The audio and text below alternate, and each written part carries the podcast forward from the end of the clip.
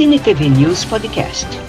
Cinema, televisão, dublagem, quadrinhos e muito mais.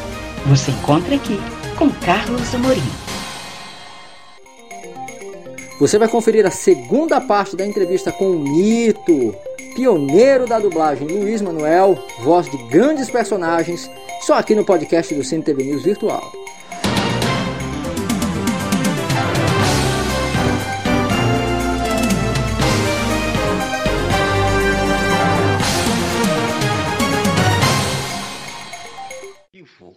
Não tinha gravação. Quer dizer, não existia gravação. Fizemos a primeira gravação de acetato no Brasil. Tá? Foram os, os acetatos novinhos, começamos a gravar. Se errasse, em qualquer lugar do acetato, tinha que jogar tudo fora e começar tudo de novo. Tinha um sonoplasta e dois assistentes, eram sonoplastas. O sonoplasta era, era naturalmente o, o Faisal, o Olival Faisal. Tinha um operador e mais dois operadores profissionais do lado para ajudar. Os discos todos empilhados na ordem certa. Os 80 radiadores no rádio teatro. Eu fiz Jesus Menino. E depois foi Roberto Faisal. E fizemos os vozerias todos, correndo para fora do estúdio, entrando dentro do estúdio gritando para fazer os planos. Isso tudo era seguido, não podia parar. O disco estava gravando, estava sendo gravado. Tá? É como se fosse uma fita. Só que a fita você apaga, o disco não. Estragou, acabou, joga fora. E assim foi, se eu não me engano, uma hora e meia de. de, de que é o, o Romance Eternidade, tem uma hora e meia de duração. Foi a coisa mais linda que eu já fiz na minha vida. Eu acho que poucas pessoas na vida, no mundo, tiveram esse tipo de experiência. A não ser nós que fizemos isso. Bom, esse foi essa foi a história do romance Eternidade. E agora, você me perguntou quando eu. Eh, a, a, a, minha firma ainda não tinha fechado. O Leonardo decidiu que eu ia ser diretor lá. Na época foi engraçado que o Wanderlei, o sócio majoritário, se você é maluco, você vai trazer um concorrente para ser, ser diretor aqui. O Leonardo disse assim, ele é meu compadre e meu afilhado. Então eu boto a mão no fogo. E eu já estava realmente, a Sincrovídeo, a minha filha tinha falecido, a minha filha que tomava conta da minha empresa, minha filha mais velha, que eu tinha trazido para tomar conta da minha empresa, para me liberar, porque eu, eu, como empresário, eu fazia as coisas, eu sabia. Eu, nenhum é, é, é, engenheiro meteu o dedo na minha empresa. Ninguém, ninguém. Fui eu que decidi onde é ficava tudo, eu comprei as máquinas. Eu tinha, lógico, um cara que trabalhava comigo chamado Rony, que conhecia, era autodidata e conhecia tudo de máquinas. Ele montou o estúdio em termos técnicos. Era um gênio. Lamentavelmente está perdido na bebida, pelo que eu sei. Até porque ele perdeu o pai e a mãe. Mas enfim, então aquilo foi tudo feito na marra, na marra, sabe? E nós fizemos tudo. A minha casa era muito linda, uma das mais bonitas, talvez do Brasil. Tá? Eu tinha uma sala aqui. Eu gastei 30, 35 mil reais para fazer minha sala. Eu era besta, estava com dinheiro. Só o aquário que eu fiz lá dentro era 15 mil na época. Bom, enfim, gastei um Volkswagen na época. Aí, resultado, é, quando o Leonardo me chamou, eu botei uma pessoa para dirigir para mim, que eu estava com pouca coisa.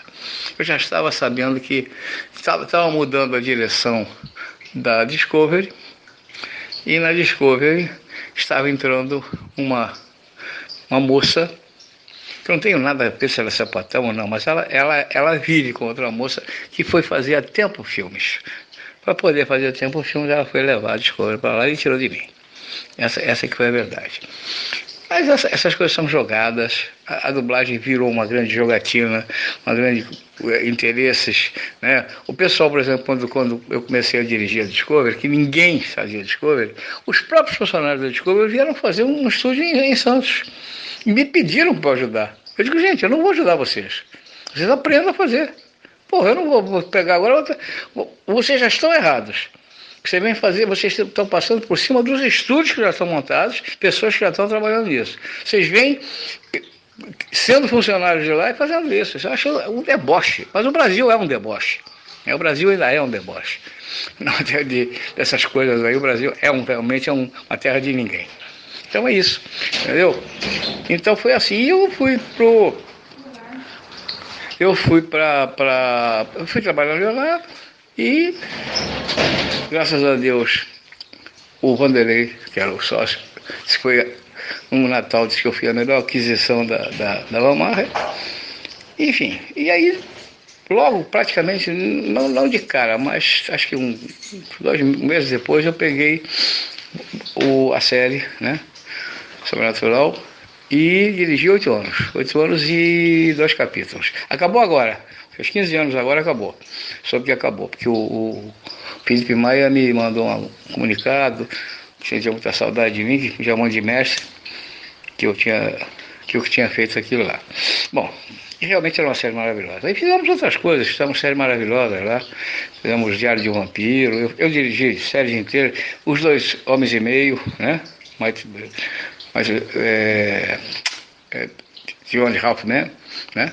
E desenho, enfim, fizemos muita, fiz muita coisa, dirigi muita coisa nesses quase nove anos. Nove anos eu fiquei na Vamar, tá? Então é isso, cara. Qualquer outra coisa você me pergunta, tá? É o que eu posso te, te responder. E tá assim terminado, tecnicamente, as suas perguntas. Desculpa a demora, desculpa a demora, tá bom? Um grande abraço, Carlos. Bora, Luiz Manuel, vamos conversar um pouquinho sobre a origem da dublagem, porque eu sei que você não participou da primeira experiência com gravação de dublagem no Brasil, mas eu sei que você conheceu pessoas que trabalharam com isso, com essa experiência, com essa primeira gravação de dublagem, e sei que você trabalhou nas posteriores. Queria inclusive que você contasse a famosa história, a história perdão, do refletor é, movido a carvão. Queria que você contasse essa, essa historinha pra gente, que com certeza é algo bem legal. Outra pergunta que você me fez, Carlos, eu já respondi, né? Eu sou sim é, pioneiro e quando eu comecei ninguém sabia nada não. Nós éramos todos é, farinha do mesmo saco. Nós começamos com a experiência aquele dia. O Milton sabia um pouquinho mais, que o Milton, como tinha que dirigir, ele, ele treinou em casa, viu em casa, ele viu o que queria fazer, a escalação e tudo. O único que sabia que ia ser feito era o Milton Rangel, tá? Agora, aqui eu participei e vou te contar, eu não falei na outra coisa. Eu sou o único é, que, que trabalhou a primeira vez, sou fundador e sou o único fundador vivo. Não tem mais ninguém não. Não tem mais ninguém não. É, é lamentável, não gostaria de ser, mas não tem mais ninguém não. Vamos para a próxima.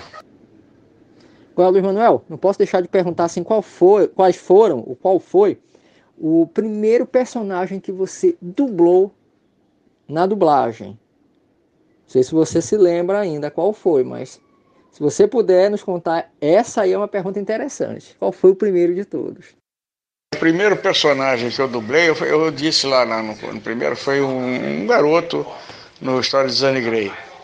Histórias do Velho Oeste, de Zane Grey. Mas o primeiro personagem fixo que eu fiz é, foi Chiquinho Gavião. Chiquinho Gavião na, na Disneylândia. Logo a seguir, eu fiz. Acompanhe o Cine TV News Virtual nas redes sociais: Facebook, Cine TV News Virtual, Instagram, Virtual Cine TV News. YouTube, Carlos Amorim, Cine TV News Virtual.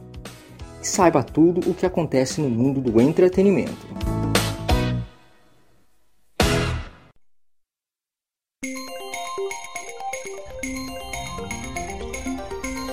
Muito obrigada por acompanhar este podcast do Cine TV News Virtual. Até a próxima!